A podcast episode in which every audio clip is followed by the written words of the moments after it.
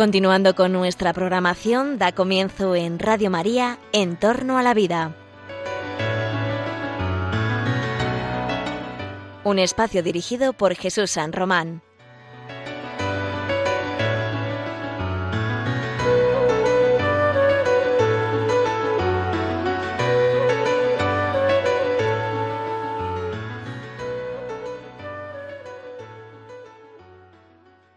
Buenas tardes, queridos oyentes de Radio María. Os saluda José Carlos Avellán. Estás en el programa En torno a la vida.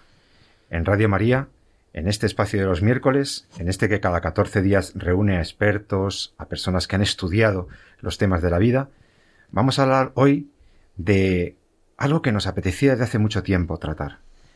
Queremos hablar del final de la vida, de los últimos años, de esa última etapa de la vida, que supone cuando ya pasas de la madurez a lo que se podría llamar el principio o la misma vejez. Vamos a hablar de los ancianos, vamos a hablar de la ancianidad. ¿Y a propósito de qué? ¿Por qué? Pues queremos hablar de esto, primero porque es un programa que trata de la vida, y porque además es una etapa de la vida que puede ser de enorme plenitud, una enorme esperanza, y es el futuro que nos, que nos llega a todos, que nos ha de llegar a todos si Dios quiere, si Dios nos bendice con esa con esa larga vida. Pero segundo, porque resulta que hay un, dicasterio, un, organismo de la Santa Sede, del Vaticano, que publicó hace escasamente dos meses un documento, un documento que se titula La vejez, nuestro futuro.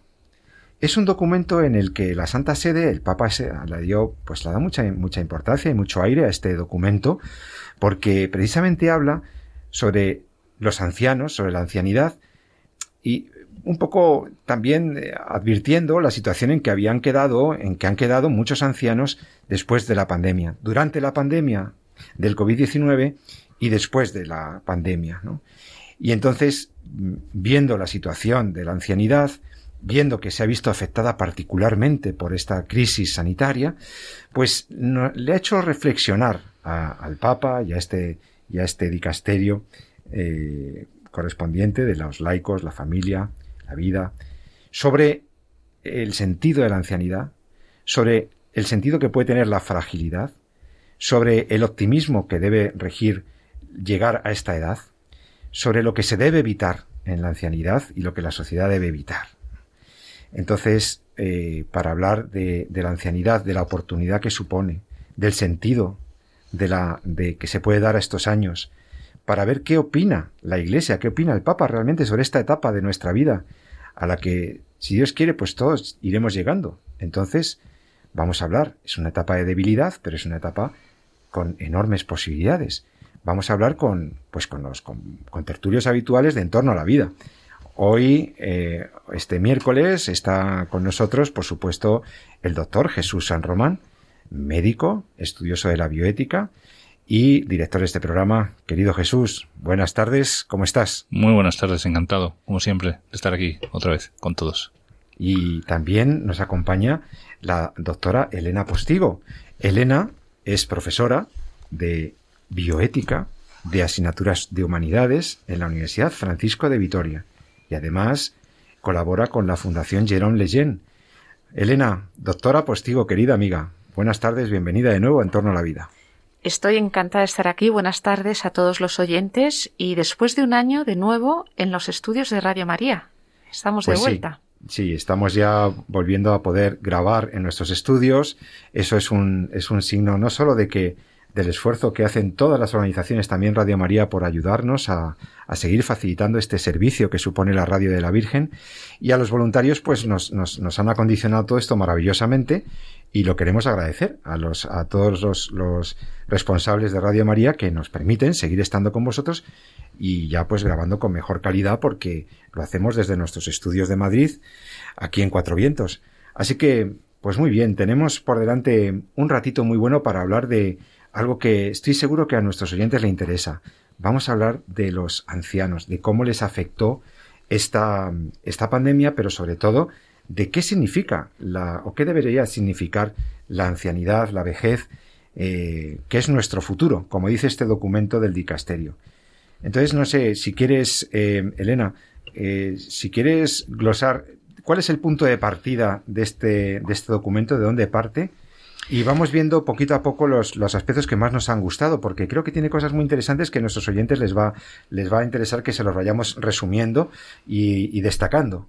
Sí, pues mm, bueno, por, por, ir glosando un poco el documento, bueno, lo primero recordar que es un documento emanado por la Pontificia Academia para la Vida de común acuerdo con el Dicasterio para el Servicio del Desarrollo Humano Integral, es decir, dos dicasterios conjuntamente. Y es un documento que centra la atención en un grupo de población de personas como son los mayores. Yo, cuando preparaba este programa, pensaba, muchos de nuestros oyentes son personas mayores Muchos de ellos nos escuchan desde sus casas en las que llevan mucho tiempo resguardados para no padecer la pandemia y la Iglesia ha querido con este documento centrarse en ellos por dos razones. La primera, porque ha sido el grupo de personas que más ha padecido la pandemia, cuanto que son vulnerables, frágiles y estadísticamente han sido quienes más han fallecido. Se estima que la mitad de fallecimientos al menos en Europa, se ha producido, después quizá el doctor eh, San Román lo detallará más, pero se ha producido en las residencias. Han sido quienes más han fallecido. Por tanto, creo que es un deber también de justicia, de respeto, una deuda que tenemos con todos nuestros mayores, el poner el foco, la atención en ellos.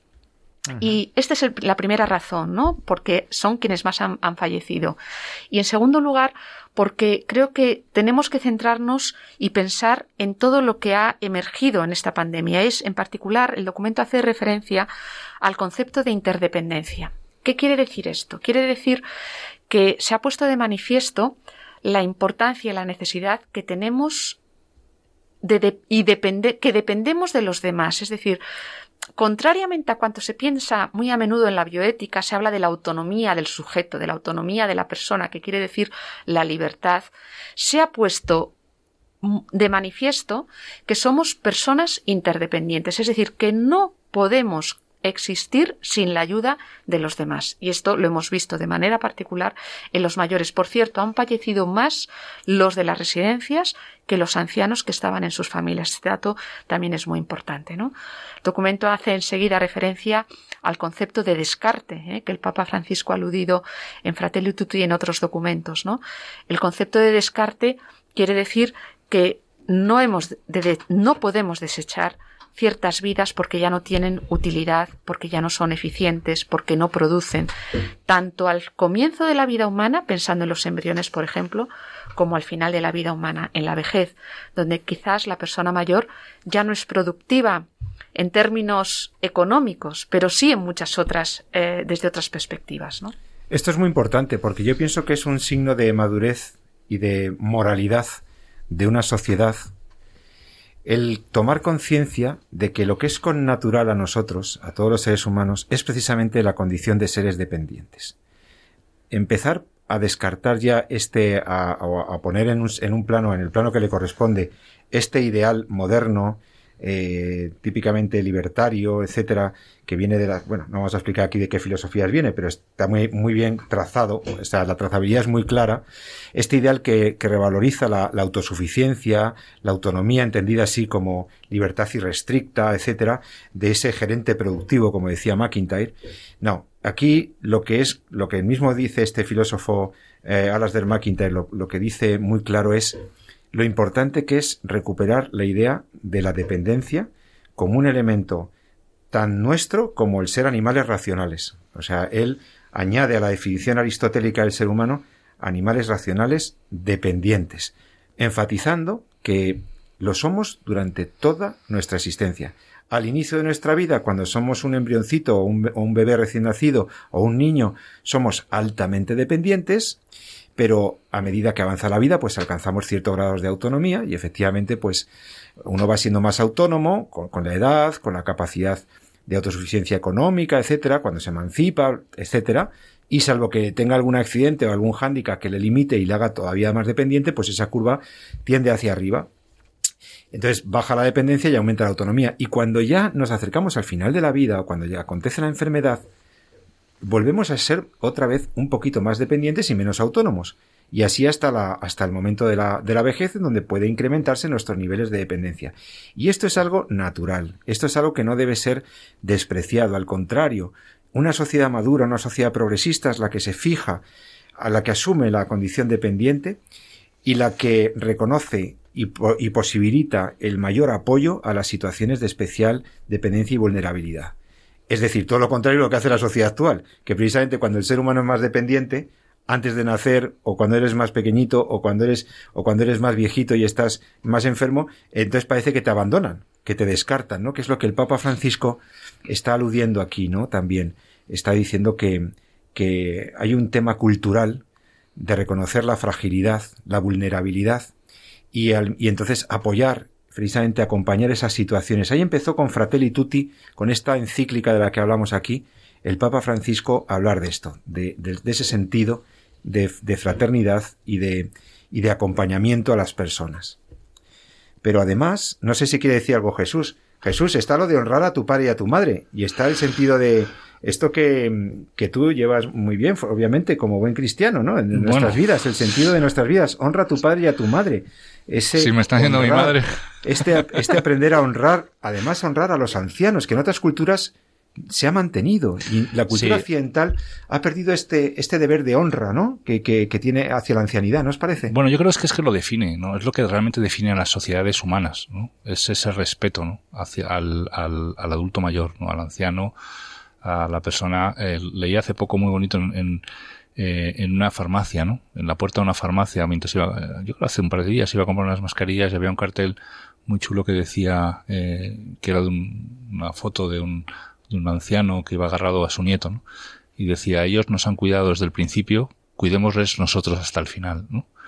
Entonces, en el fondo es, es precisamente eso, ¿no? El respeto, ¿no? A, toda, a, la figura, ¿no? De un individuo, un ser humano que ha estado eh, cumpliendo, cuidando, ¿no? De la, de la sociedad en la que vivimos y, y devolvemos un poco ese, ese cuidado, ¿no? La verdad es que este tema, perdóname, porque a mí me, me genera una tormenta de ideas y de emociones en la cabeza hace, y sobre todo cuando, como me comentaba Elena, ¿no? En el contexto de la pandemia que hemos vivido justo hace un año, exactamente este fin de semana, yo me estaba incorporando a IFEMA y, y empezábamos, hacía apenas tres o cuatro días que se había abierto el, el hospital y empezábamos pues precisamente todo lo que era el, el- la locura, ¿no? De lo que fue y lo bonito, ¿no? Que fue que fue también eso que llamábamos pues el espíritu IFEMA, que en el fondo es donde se vive, donde se vivió muchas de las cosas que comentabais, ¿no? Y yo fui allí y ahí os hago esa un poquito esta reflexión personal donde me di cuenta que efectivamente, como tú decías bien, Pepe, el hombre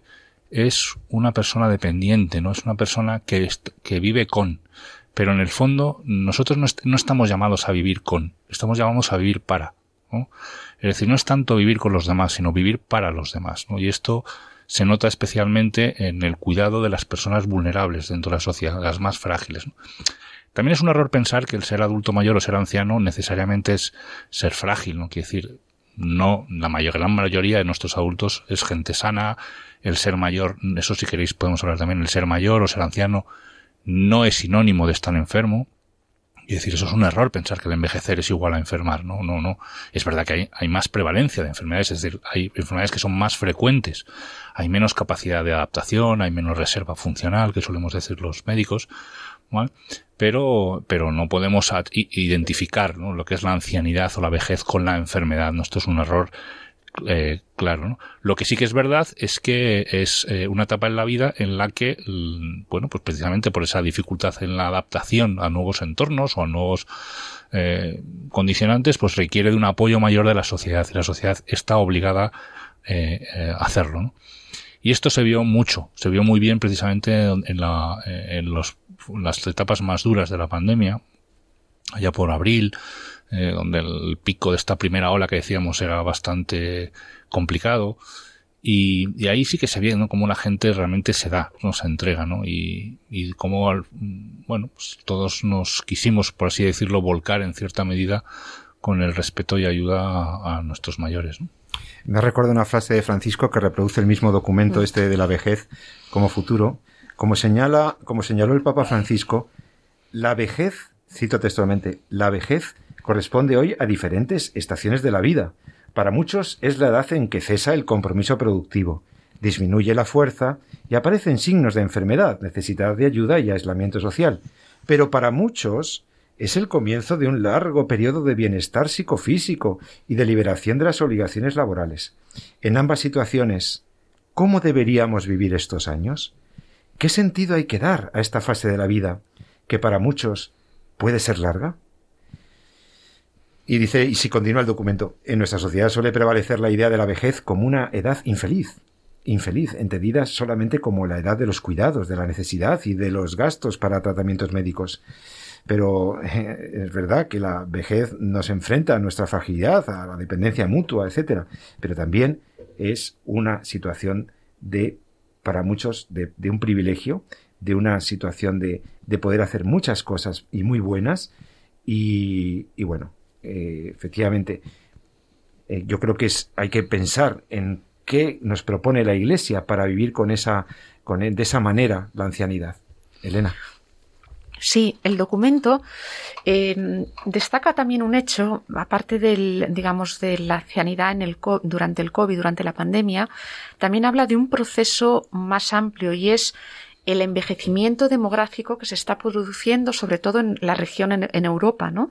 Y creo que este es un hecho importante sobre el cual también hemos de reflexionar, sobre el que reflexiona el documento.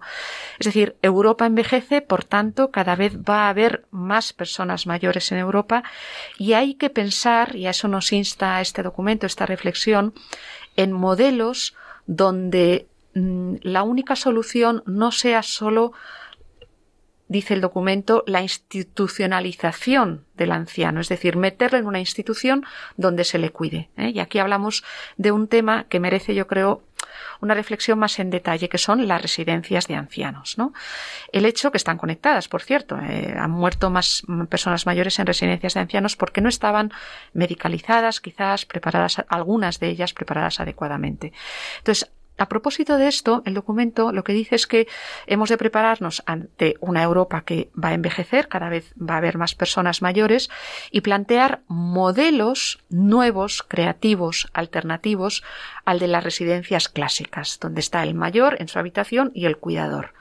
Y habla de modelos de los que ya se habla en otros contextos, en Suecia, etcétera, de lugares donde convivan personas mayores cuidadas por cuidadores o personas más jóvenes, pero donde haya servicios compartidos para todos los mayores, donde se puedan mover, puedan salir y tengan sobre todo contacto con personas de otras edades, considerándolo como algo muy importante, es decir, el diálogo intergeneracional. ¿Por qué?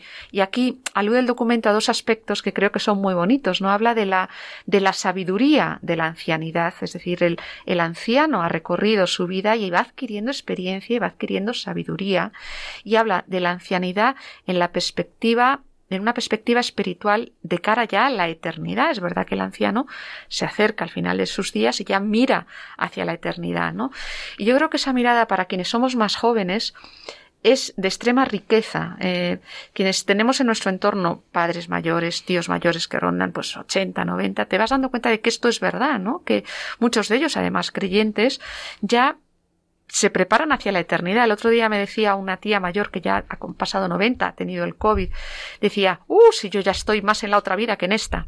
Es decir, esa perspectiva de la eternidad, de mirar hacia el cielo ya, ¿no? Creo que eso es algo muy bonito, por otro lado, ¿no? Mira, fíjate que mm, una de las cosas que ha hecho precisamente el tener una sociedad en la que estamos ahora muy desde el punto de vista sanitaria pues de las mejores épocas que estamos viviendo que hemos vivido en la historia en cuanto a disponer de un sistema de salud y, y estar eh, tener más o menos los servicios sanitarios básicos cubiertos y abastecidos, por lo menos en el entorno en que vivimos nosotros, ha hecho que la esperanza de vida suba mucho. Y estamos en España en concreto, pues estamos con una esperanza de vida que está en torno a los 82 años en los varones, no me equivoco, y 87 en las mujeres, que son más fuertes siempre que nosotros. Entonces, eh, claro, el concepto de adulto mayor, el concepto de, anciano, que tradicionalmente se, se atribuye por encima de los 65 años, pues que se les da ese, ese aspecto productivo que decías, ¿no? Que es cuando llega la jubilación, etcétera. Entonces, eh, bueno, pues eh, ha hecho que, que haya muchos años desde que, en teoría, según marcan los cánones, entramos, por así decirlo, en, en una edad de, mayor, que serían los 65 años, hasta eh, llegar a la esperanza de vida que está en torno, como decía, a los 85. Entonces son 20 años. Entonces yo, es una de las cosas que les hago pensar siempre a mis estudiantes, sobre todo a los de terapia ocupacional, que trabajan mucho en el campo de la geriatría. Y decía, mira, pensar que desde los, son alumnos, pues están en segunda carrera, tienen sus 20 añitos, con lo cual desde los, de los 20 a los 40, es prácticamente toda su vida, ¿no? una persona de 40 ya es una persona muy mayor para una persona de 20 años. Así que de 20 a 40 es toda su vida profesional, su familia, etcétera. Pues les digo, mira, de los 20 a los 40 es el mismo número de días y el mismo número de años que hay entre los 65 y los 85. Exactamente 20 años, ¿no? ¿Eso qué significa? Significa que ya el ser adulto es bastante heterogéneo. Quiere decir, hay, de hecho, hay nuevos indicadores que hablan del, de lo que llamamos el, sobre, el sobreenvejecimiento, es decir, cuántos de nuestros adultos son mayores de 85 años. ¿no? Parecía porque no, es muy diferente, como decía muy bien Elena, la fragilidad en torno a los 85, 86, 87 años es muy diferente a la fragilidad que puede haber en torno a los 65, 70.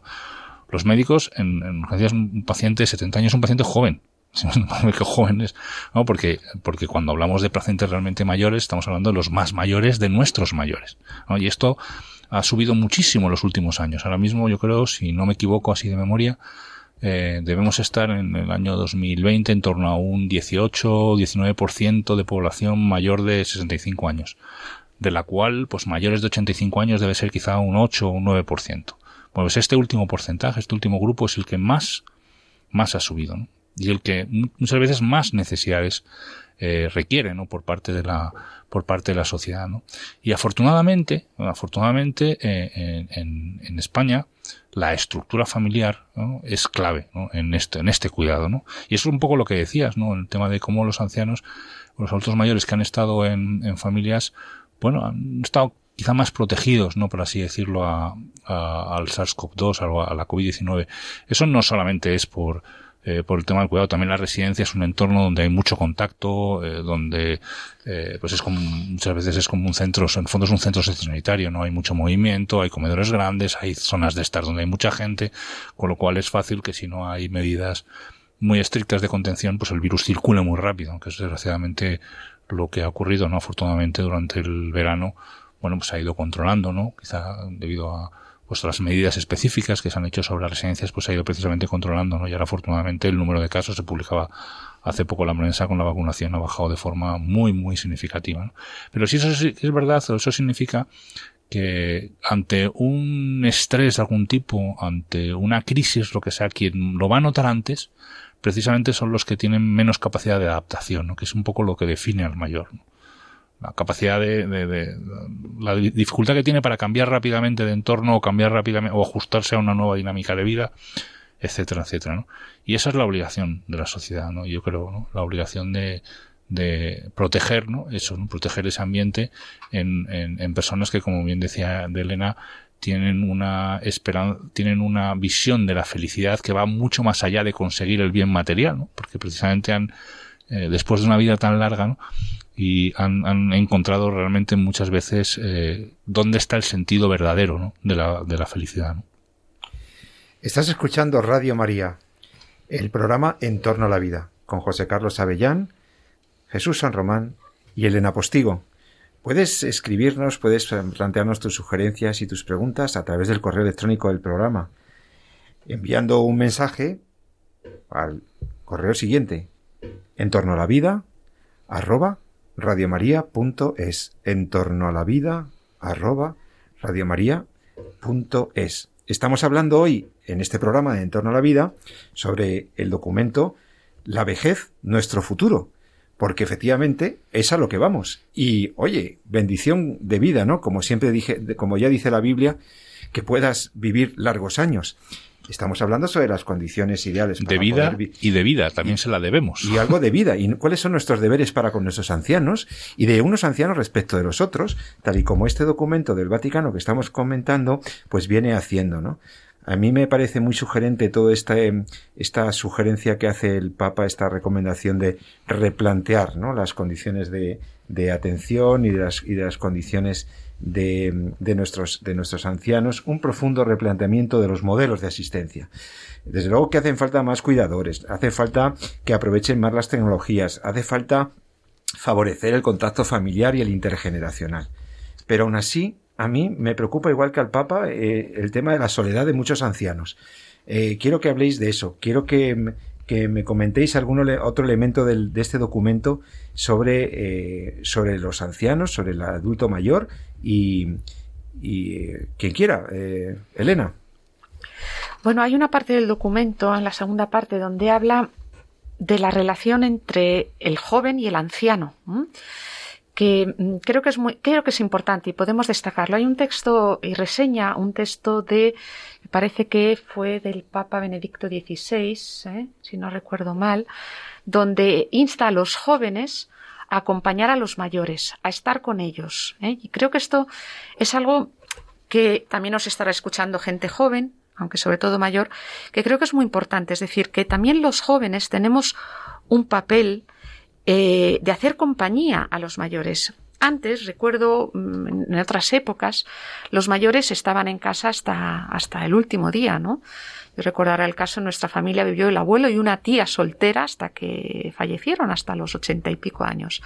Es verdad que hoy en día, por circunstancias de la vida, muchas veces las familias no pueden hacerse cargo porque todos trabajan y el, el mayor está mejor cuidado en las residencias, aunque le cueste a veces irse a la residencia, pero lo hacen por su bien, ¿no? Qué importante es que los jóvenes mantengamos el diálogo con los mayores, que a través de los medios digitales, hacerles compañía, llevarles regalos, estar con ellos, porque es verdad lo que decías, eh, José Carlos, el tema de la soledad.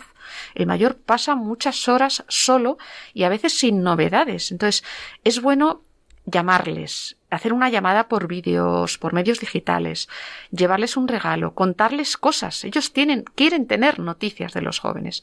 Y creo que esto nos corresponde a los más jóvenes hacerlo respecto a los mayores. Es un deber. ¿eh? Sí, sí, mira, la palabra familia ya que sale como 27 o 28 veces, ¿no? Lo estaba buscando antes en el documento de, que estábamos que estamos comentando, ¿no? Y, yo creo que es eh, y clave, no hay una parte, si me permitís, mira, la voy a leer porque la estaba buscando y la he encontrado, que es una de las pocas partes que recuerdo con más intensidad de la ceremonia de mi boda, del rito del matrimonio, que es cuando habla precisamente, bueno, a mí me recuerda un poco a la, a, la familia, ¿no? Y perdona que las lea porque yo creo que en el fondo eh, viene a darle sentido ¿no? A, lo que es precisamente la figura de nuestros mayores en la sociedad, que en el fondo es la figura de nuestros mayores también en la familia. Y dice, y ahora Señor, te pedimos también que estos hijos tuyos permanezcan en la fe y amen tus preceptos, que, unidos en matrimonio, sean ejemplo por la integridad de sus costumbres y fortalecidos por el poder del Evangelio, manifiesten a todos el testimonio de Cristo, que su unión sea fecunda, sean padres de probada virtud, vean ambos los hijos de sus hijos y después de una feliz ancianidad, lleguen a la vida de los bienaventurados en el reino celestial.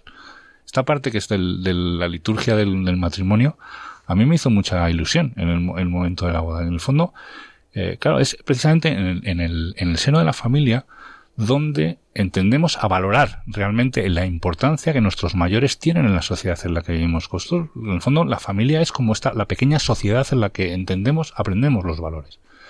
Ahí, en una de las charlas que, doy sobre eutanasia, eh, hay una pintura que yo no me acuerdo quién es el pintor, se llama la, pintura se llama La Buena Muerte, mm, es un pintor francés, ahora mismo no, recuerdo, en la cual, eh, bueno, comento el cambio que ha habido en la, sociedad en la que vemos, en la que vivimos ahora en cuanto a la mentalidad de la muerte. ¿no? Si hiciéramos una encuesta hace 20 años, cuando éramos nosotros más jóvenes, y preguntamos a la gente cómo le gustaría morir, pues probablemente todos, eh, o casi todos, yo por lo menos, hubieran contestado, me gustaría morir en mi casa, rodeado de mis seres queridos, eh, con mis, mis hijos, mis, mis mayores, en fin, rodeado de, de, la gente que me ha cuidado y a la gente que he querido, ¿no?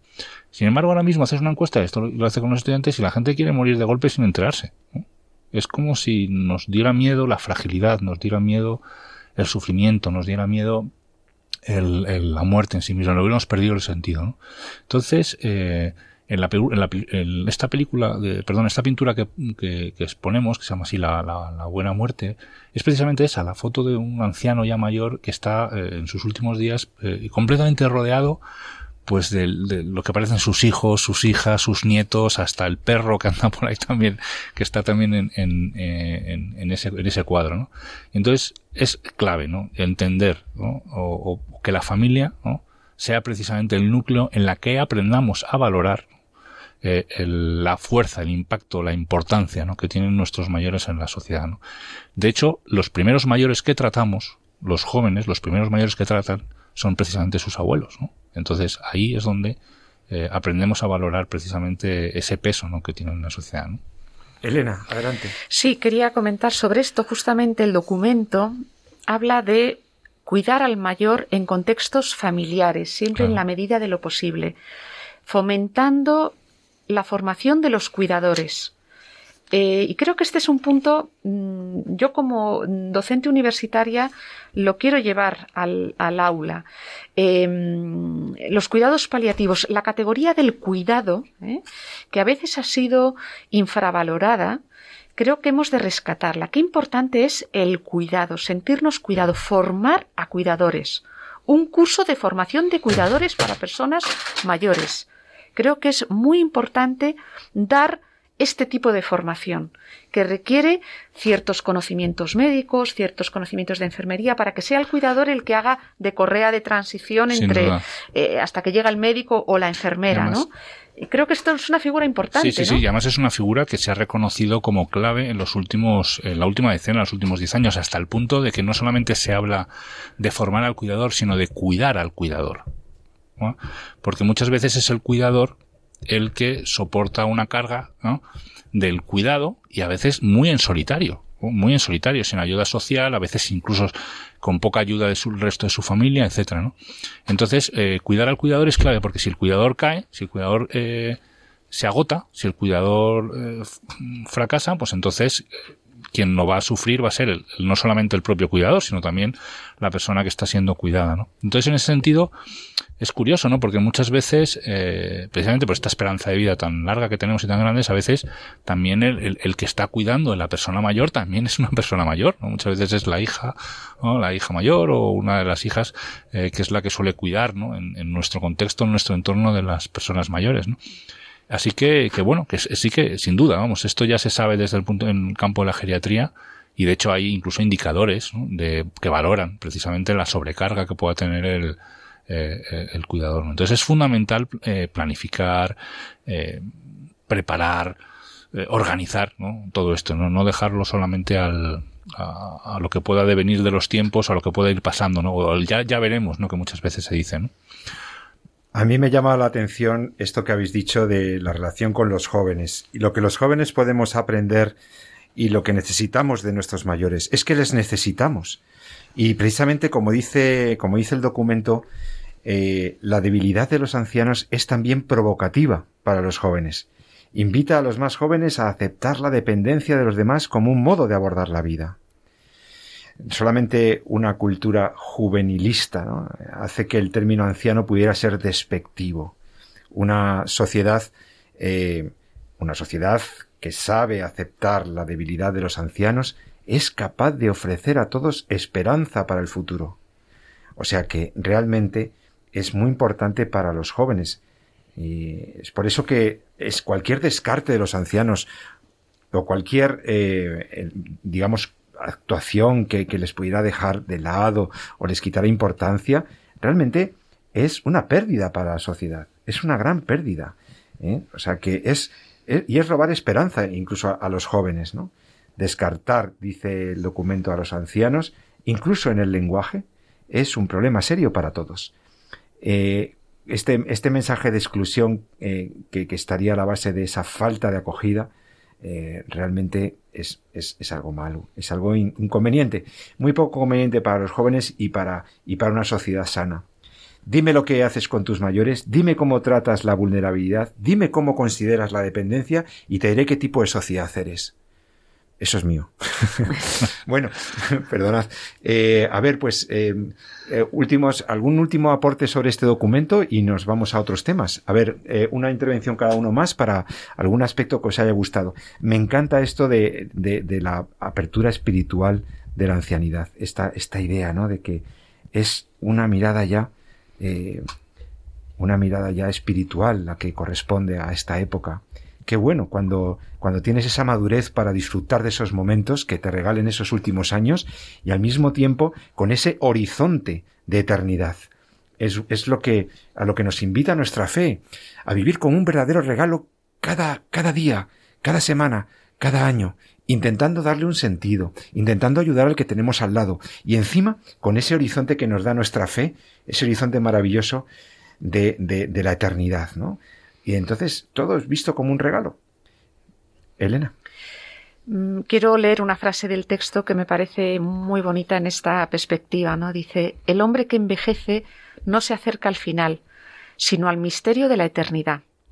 Y para comprenderlo necesita acercarse a Dios y vivir en relación con Él.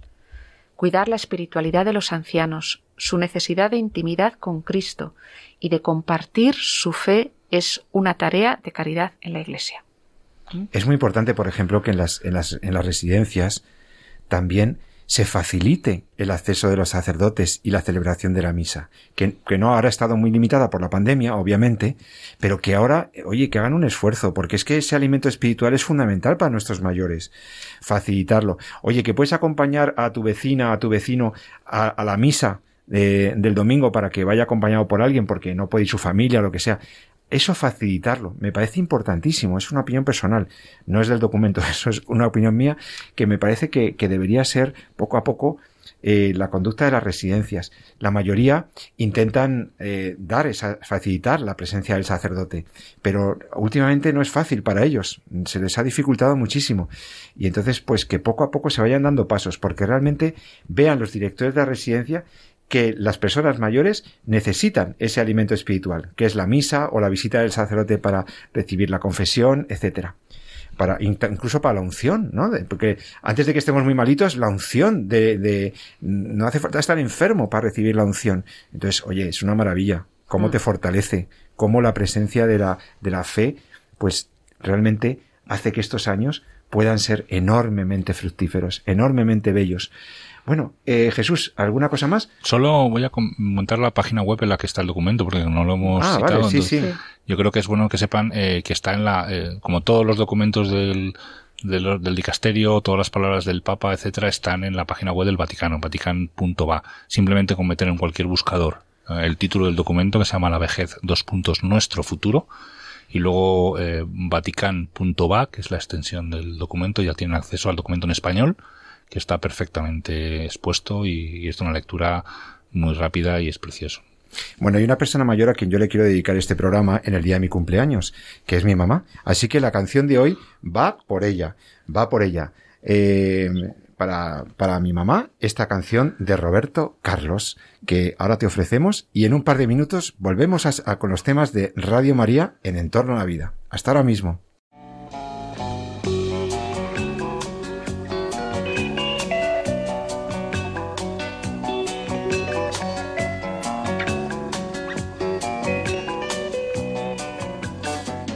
Esos tus cabellos blancos, bonitos, ese hablar cansado, profundo que me lee todo, lo escrito y me enseña tanto. Del mundo esos pasos lentos, de ahora caminando siempre conmigo, ya corrieron tanto. En la vida mi querido, mi viejo, mi amigo. Esa vida llena de historias y de arrugas marcadas por el tiempo, recuerdos de antiguas victorias o lágrimas lloradas. Al viento tu voz dulce y serena me calma y me ofrece refugio y abrigo, va calando dentro de mi alma, mi querido y viejo, mi amigo.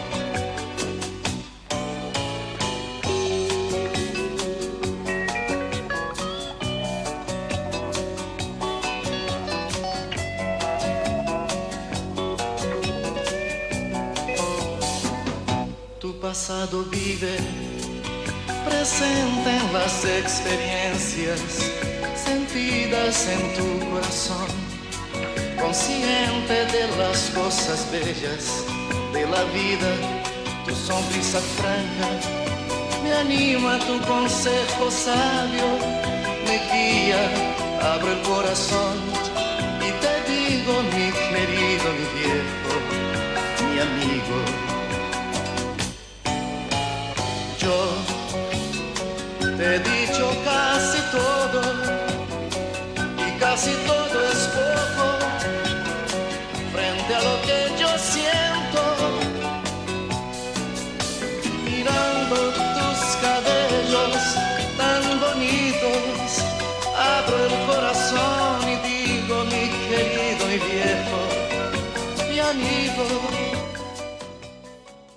Y ya estamos de vuelta con todos vosotros en Entorno a la Vida, en Radio María.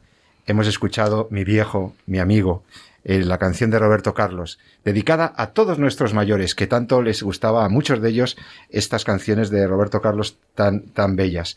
Y bueno, pues vamos a seguir con nuestro programa. Hemos estado hablando en la primera parte, pues, de este documento que ha sacado la Santa Sede sobre la vejez, nuestro futuro. Hemos estado hablando de la condición de los ancianos después de la pandemia, después de esta época tan crítica, cómo hemos encontrado un sentido, eh, cómo hemos visto la necesidad de favorecer el encuentro, el encuentro intergeneracional, el encuentro con los jóvenes, replantearse incluso los modelos de asistencia a las personas mayores y cómo las personas mayores pueden dar un enorme sentido a esos últimos años, pues desde la fe, esta fe que estamos viviendo ahora, en plena Semana Santa, cuando el Señor entregó su vida por nosotros. Y nosotros ahora en esta última parte, pues vamos a hablar de la vida, con algunas noticias, algunas otras noticias y acontecimientos que han ocurrido en, la, en los últimos días, realmente en las últimas dos semanas, eh, desde nuestro último programa, pues realmente ha habido cosas que han pasado interesantes. Ha habido un Día Internacional por la Vida, 25 de marzo, un día en el que a la vez que celebrábamos la vida y celebramos un día tan especialmente mariano, un día de la Virgen tan importante, pues también teníamos malas noticias, porque en ese mismo día se aprobaba la ley de eutanasia. La ley de eutanasia pasaba el filtro del, del Senado e iniciaba sus trámites ya para la, para la de publicación y entrada en vigor. Entonces, bueno, aunque todavía no está en vigor, pero vamos a hablar un poquito de eso y también de alguna noticia esperanzadora como lo que ocurrió en Portugal. Nuestros vecinos, ay, nuestros vecinos lo llevaron a su tribunal constitucional y consiguieron dar una parada técnica a la norma. Hablemos un poco de lo que pasó el día 25. Aquí tuvimos en nuestro programa anunciándoos esa jornada internacional por la vida que reunió a mucha gente esta vez de manera virtual, claro, no nos podíamos manifestar en la calle, como otras veces, para defender la vida humana desde su inicio hasta, hasta el final, invocando al custodio eh, del Redentor, a San José, invocando a San José para que protegiera de manera muy especial la vida, la vida frágil, la vida al inicio de la vida y la vida al final, cuando más cuidados necesita a veces. Entonces, bueno, ¿qué os ha parecido, compañeros, Jesús San Román, Elena Postigo, esto de, de que el mismo día de la Anunciación el día que la Iglesia, bueno, y todas las comunidades pro vida y todo el mundo celebraba el Día Internacional, el Senado de España, el Senado de España pasa, aprueba pasa sin apenas recoger ninguna enmienda, o sea, eh, nada, mínimas correcciones de, de, cuatro palabras. He visto yo las, las enmiendas acogidas y fueron mínimas. Básicamente lo que hizo es seguir adelante con la dichosa ley de eutanasia, en, a la cual, pues ahora seguramente lo que nos va a tocar es resistirnos, como la ley permita, ¿no? Pues mira, yo creo que ni sabían que era el día. Fue coincidencia. Sí, Eso, lo han querido sacar antes de la Semana Santa y ya está. Ni, ¿no? ni lo sabían, siquiera ni se lo plantearon. Lo que sí te puedo decir es que ese día que se, yo tengo, mantengo un grupo de, eh, en chat, no de WhatsApp, con compañeros de la promoción. Y de tus compañeros de medicina de promoción Anda. fíjate que ya, ya, van siendo unos años ya no, ya no nos reconocemos cuando nos vemos quedamos para quedar ya no prácticamente no nos celebráis la vida con intensidad. La última vez tuvimos, que llevar chapas con los nombres para, para... no se encontráis pero bueno, bien, esto, esto fue una verdad que fue una cena preciosa de los, los 25, 20 años de promoción, ya no me acuerdo. Y, y bueno, la verdad es que bueno, es una promoción que nos mantenemos bastante unidos, quizá por estos eventos y tuvimos, bueno, pues ahí tenemos un grupo donde discutimos eh, muchas cosas y ha sido muy activo ahora con el tema de la pandemia, con los protocolos que van saliendo, las dudas, pues muchas veces nos comentamos, ¿no? Y en este tema, pues también, cómo no, no ha salido el, eh, el tema, ¿no? Bueno, pues eh, opiniones también, muchas vistas, todas desde con profundo respeto y, y, y, una gran reflexión, ¿no? Yo creo que, pero me, da, me dio que pensar en lo que comentabas, ¿no? Que es como, y esto lo ha denunciado el Colegio de Médicos, ¿no? Porque independientemente de las opiniones que pueda tener uno, que ya te digo que en el colectivo médico mayoritariamente eh, entienden, y así lo, es que lo ha definido así la Asociación Médica Mundial, ¿no? que la eutanasia no es un acto médico, lo que todo el mundo coincide es que se nos ha robado el debate. ¿no? O sea, no es posible, no, no se entiende, ¿no? no es comprensible que una ley de estas características salga, salga a, se publique, salga a la luz sin que se haya debatido, ni siquiera se haya consultado a los profesionales. ¿Vale? Esto, yo que o sé. sea, a los médicos, los políticos que han sacado esta ley de eutanasia no se han consultado. Es que, mira, lo comentaba no muy bien nada. eh, la, la, profesora Marta Albert el otro día en otro programa que tuve ocasión de compartir con ella y como siempre, pues es un privilegio oír a Marta, ¿no? Eh, como la forma de tramitar la ley, específicamente, tú que eres jurista lo sabrás, la forma de tramitar la vía proposición, no sé cómo es, porque yo, proposición de ley o lo que fuera, impide o, evita que se pueda hacer eh, consultas eh, al, al, Consejo de Estado, consultas a comités de expertos, etcétera, etcétera. ¿no? Es decir, se ha tramitado la ley por una vía eh, que lo que lo que único importaba era que la ley estuviera cuanto antes. ¿no? Yo a mí me quedará para la ignominia el recuerdo de ver a los diputados levantándose aplaudiendo esta ley. Yo creo que yo, ahí se me rompió la mano. Pero bueno, ahí, ahí está, ¿no? Yo creo que, que tarde o temprano nos daremos cuenta porque esto ya se, ya lo dijimos en el año 85 cuando llegó la ley del aborto, es decir, quien empieza con el aborto acaba con la eutanasia y nos dijeron, no, no, no, pues aquí estamos, ¿no? Unos años después, eh, sacando esta ley. Eh, tenemos la experiencia desgraciadamente de pocos países, porque aunque la gente no lo sabe, son muy pocos países los que tienen aprobada la eutanasia, apenas siete, ocho en nuestro entorno, y la poca experiencia de estos países ya nos dice que la pendiente, eh, que la pendiente resbaladiza es muy resbaladiza y muy pendiente, o sea que en poco tiempo estaremos viendo los resultados, ¿no?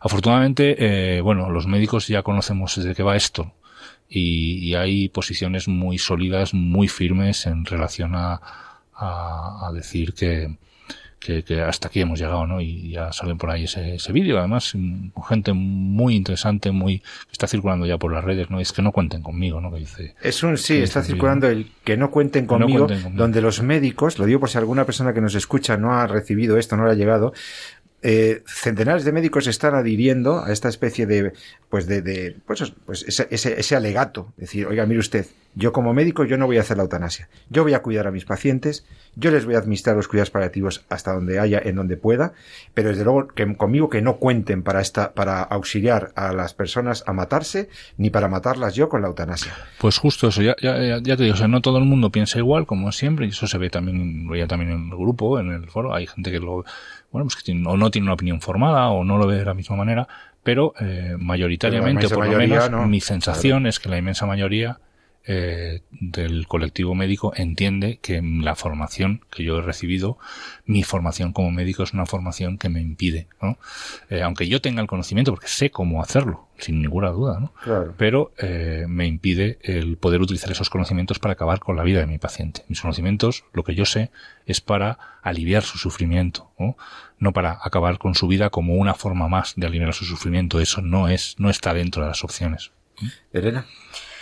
Bueno, fue un día muy triste para todos. El 25 de marzo del 2021 lo recordaremos siempre por muchas razones. Lo primero, porque es una ley que el modo, ¿eh? el modo en el que se ha hecho, como ha aludido el doctor San Román, se ha elegido el modo en el que no se tuviera que consultar ni al Consejo de Estado, no solamente a los médicos, sino también a todas las asociaciones implicadas de enfermos crónicos, terminales, etcétera, a ninguno. De manera que han seguido durante un año, durante una pandemia, el momento más inadecuado donde han muerto 80.000 personas y el cómo se ha hecho. Es decir, todo ha sido realmente por sacar adelante este proyecto. Claro. Y, y perdona, hay que interrumpa, y añadidamente, sin escuchar al Comité Nacional de Bioética de España, que es el órgano asesor del Gobierno y de la Administración española para los temas de bioética, es un comité de expertos, Comité de Bioética de España, ¿eh? que son gente reputadísima y preparadísima, que sacó un documento clarísimo ¿eh? solamente ocho meses antes, diciéndole al gobierno que, que no, que no existe un derecho a matarse, ni existe un derecho a que me ayuden a matarme, y por lo tanto que eso no era, no, existe ese derecho. Y además diciendo las consecuencias fatales que tiene jurídicamente, socialmente, sanitariamente una ley de eutanasia. Bueno, no han hecho caso ni siquiera el comité asesor experto que tiene el gobierno para eso. Pero si es que yo creo que ni se lo han leído, porque el otro día asistí a un debate de la ministra, exministra Carcedo, que es la que lo ha propuesto, propuso la ley en su día hace un año, y las críticas que hacía eran de una persona que no se ha leído las 90 páginas del documento. Un documento, por cierto, aprobado con unanimidad, con personas de, todas las proveniencias políticas. Es decir, es que esta no es una cuestión política de derechas o izquierdas, es otra cuestión, estamos en otro tipo de, cuestión. Claro, ahora lo que nos, nos planteamos es qué hacer ante una ley que ya la tenemos aquí y que en tres meses, por cierto, empezará a aplicarse, que habrá que preparar a las enfermeras, a quien sea, para poner la inyección letal. ¿no? ¿Qué hacer ante esta situación? A mí se me ocurren varias cosas que ya se han hablado en distintos foros y se van a hacer. Primero, plantear un eh, recurso de inconstitucionalidad de la ley, ¿eh? en cuanto que no solamente va contra la deontología médica, sino que va contra algunos de los artículos de la Constitución española. Tú, seguramente, José Carlos, podrías puntualizar. Y contra la jurisprudencia del Tribunal Constitucional en esta materia, que ya dijo hace mucho tiempo que no existe el derecho a morir. Ya hay jurisprudencia, ya hay un criterio del Tribunal Constitucional, pero bueno. Este, por un lado, ¿eh? un recurso de inconstitucionalidad Segundo, que el médico firme la objeción de conciencia y que las instituciones puedan hacer objeción de conciencia, que de momento no se puede hacer. Aquí hay un tema derivado que es el registro de los objetores de conciencia que quieren hacer, ¿eh? que es eh, otro que está, otra cosa que están planteando. Tercero, hacer testamento vital. La Conferencia Episcopal ha sacado una página web donde informa acerca de el testamento vital que varía la modalidad de cómo hacerlo de comunidad autónoma a comunidad autónoma. Pero es verdad que hay que echarse, ¿no? Porque nos puede llegar situaciones como pasa en Holanda y en Bélgica, no ahora, pero quizá en unos años, que hay ya eutanasias involuntarias, es decir, sin el consentimiento expreso, no voluntarias, perdón, sin el consentimiento expreso del, del, de la persona, ¿no? Y bueno, vamos sobre todo en positivo plantear una cultura del cuidado, de los cuidados paliativos, la formación en cuidados paliativos y la promoción de la ayuda a las personas a morir bien, no a matarlas, sino a que mueran hasta el último de sus días acompañados y cuidados. Pues sí, y además fíjate que por lo menos en Portugal, alegando un defecto de formas, de verdad que, que podrá eh, quizá en un futuro seguir adelante este proyecto, pero por ejemplo nuestros vecinos pues ya le han dado un parón por vía del Tribunal Constitucional a la aplicación de la norma que pretendía aplicarla en ese país, en nuestros, vecinos, en nuestros vecinos. Entonces, bueno, pues realmente después de todo este programa eh, que hemos hablado sobre la belleza que puede haber en la ancianidad, sobre el horizonte espiritual de la ancianidad, sobre la necesaria eh, atención a la vejez, viéndola con otros ojos, con otra mirada, ¿no? Ese cambio cultural que tenemos que hacer para ver la dependencia, la longevidad como una oportunidad, para verla no como una situación necesariamente de, de, enfermedad, sí de cierta fragilidad mayor, obviamente, pero de necesidad, de acompañamiento, de dependencia, eh, en positivo, como hemos visto. Y hemos, y hemos cerrado hablando de las últimas novedades que, que hemos visto en los últimos 15 días. Tenemos tiempo para una, una última intervención de cada uno. Eh, don Jesús, ¿qué, puedes añadir al programa de hoy? Bueno, yo creo que yo me voy a quedar con, una parte fundamental, que siempre que hablamos de, del tema de, de, los mayores, el tema de la eutanasia, del tema de los cuidados, que es el tema de la formación. Yo creo que hemos hablado poco, ¿no? Un poco comentando el tema de los cuidadores, ¿no? Pero yo creo que sí, a mí, porque como el, doctor Gandalf al que entrevistamos en estos, en estos micrófonos, pues la verdad es que cuando yo le estaba diciendo, eh, bueno, que las cosas en principio, y que, yo pensaba que no podía haber ensañamiento o tal, que no lo había, una de las cosas que me echó en cara, no en cara a mí, sino en general le echó en cara a la sociedad, era, era decir que cuando las cosas no se hacen bien, en el fondo, es una forma también de ensañamiento, ¿no? Entonces, que es necesaria una formación ¿no? para el tema de los cuidados a, él hablaba de los cuidados paliativos, pero yo creo que en el contexto del programa de hoy va a ser, lo voy a extender a todo, al, cuidado de nuestros mayores. Desde el punto de vista, no solamente del cuidado de la enfermedad en el momento final de la vida, ¿no? que podrá tener que ver con, con lo que veníamos hablando de eutanasia en estos últimos minutos, ¿no? sino también del, de la formación en, en el cuidado de otros aspectos como puede ser el psicológico, como puede ser el social, en cuanto a actividades, en cuanto a, formación de los cuidadores que, de las familias que cuidan a nuestros mayores, etcétera. ¿no? Es decir, cuando nos importa que algo salga bien, fíjate que socialmente perdemos tiempo en formar a la gente para que eso funcione.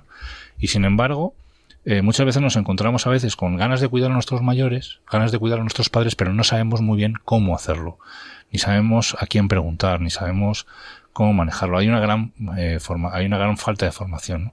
Afortunadamente, bueno, la pandemia ha generado figuras nuevas, como el geriatra de enlace, como, eh, bueno, esto yo creo que el que tenga así una gran duda puede de momento empezar por su centro de salud preguntando, ¿no? A, o a, su geriatra, ¿no? Pero sí que es importante, yo creo, eh, ahondar, o por lo menos una llamada que hago de estas ondas, para ahondar en, en, precisamente en la formación de los que cuidan a nuestros mayores.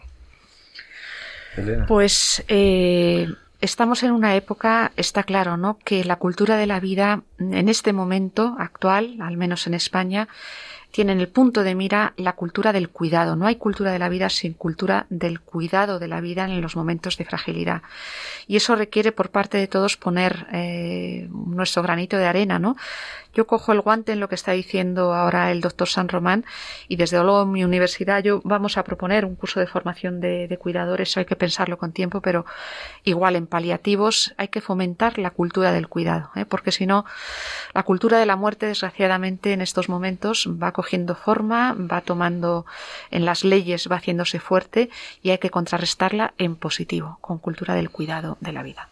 De hecho, hay un documento muy bello también de enero de 2021, un documento que es precisamente la cultura del cuidado como camino de paz. O sea que cuando nosotros eh, acogemos a las personas, cuando hacemos del cuidado una forma de promoción de la dignidad y de los derechos de la persona, pues estamos humanizando el mundo y estamos eh, mejorando las situaciones de todos con esa solidaridad, con ese, con ese luchar por, por ponernos en el lugar del otro, por acompañar y no hay paz, no hay paz, dice Francisco eh, en diciembre de 2020, sí. No hay paz sin la cultura del cuidado. O sea, la cultura del cuidado como compromiso común, solidario y participativo, dice el Papa, para proteger y promover la dignidad y el bien de todos, como una disposición al cuidado, a la atención, a la compasión, a la reconciliación y a la recuperación, al respeto y a la aceptación mutuos. Es un camino privilegiado para construir la paz. Así que, queridos amigos, en este, en este tiempo de la Semana Santa, pues orientemos, orientemos nuestras miradas al Señor. Eh, él estuvo en la cruz, Él no se quiso bajar de la cruz, Él aceptó y Él nos dio un sentido, un camino. Y nosotros ahora, que te deseamos desde este programa, que tengas una muy feliz Semana Santa, que llenes de sentido estos años, estos días, lo que Dios nos regala cada día de vida, ese gran don de la vida. Despido a mis compañeros, Jesús San Román, Elena Postigo, hasta dentro de 14 días, que tengáis una muy feliz Semana Santa y... Feliz Pascua Florida. Feliz Pascua, sí, sí. Igualmente, sí. Ahora, en, ya mañana jueves santo, pues vamos a vivirlo con toda la intensidad y vamos a acompañarnos unos a otros en este camino de la pasión y resurrección del Señor. Que Dios les bendiga a todos y como siempre les digo, os saludo José Carlos Avellán amad la vida y defendedla. Muy buenas tardes.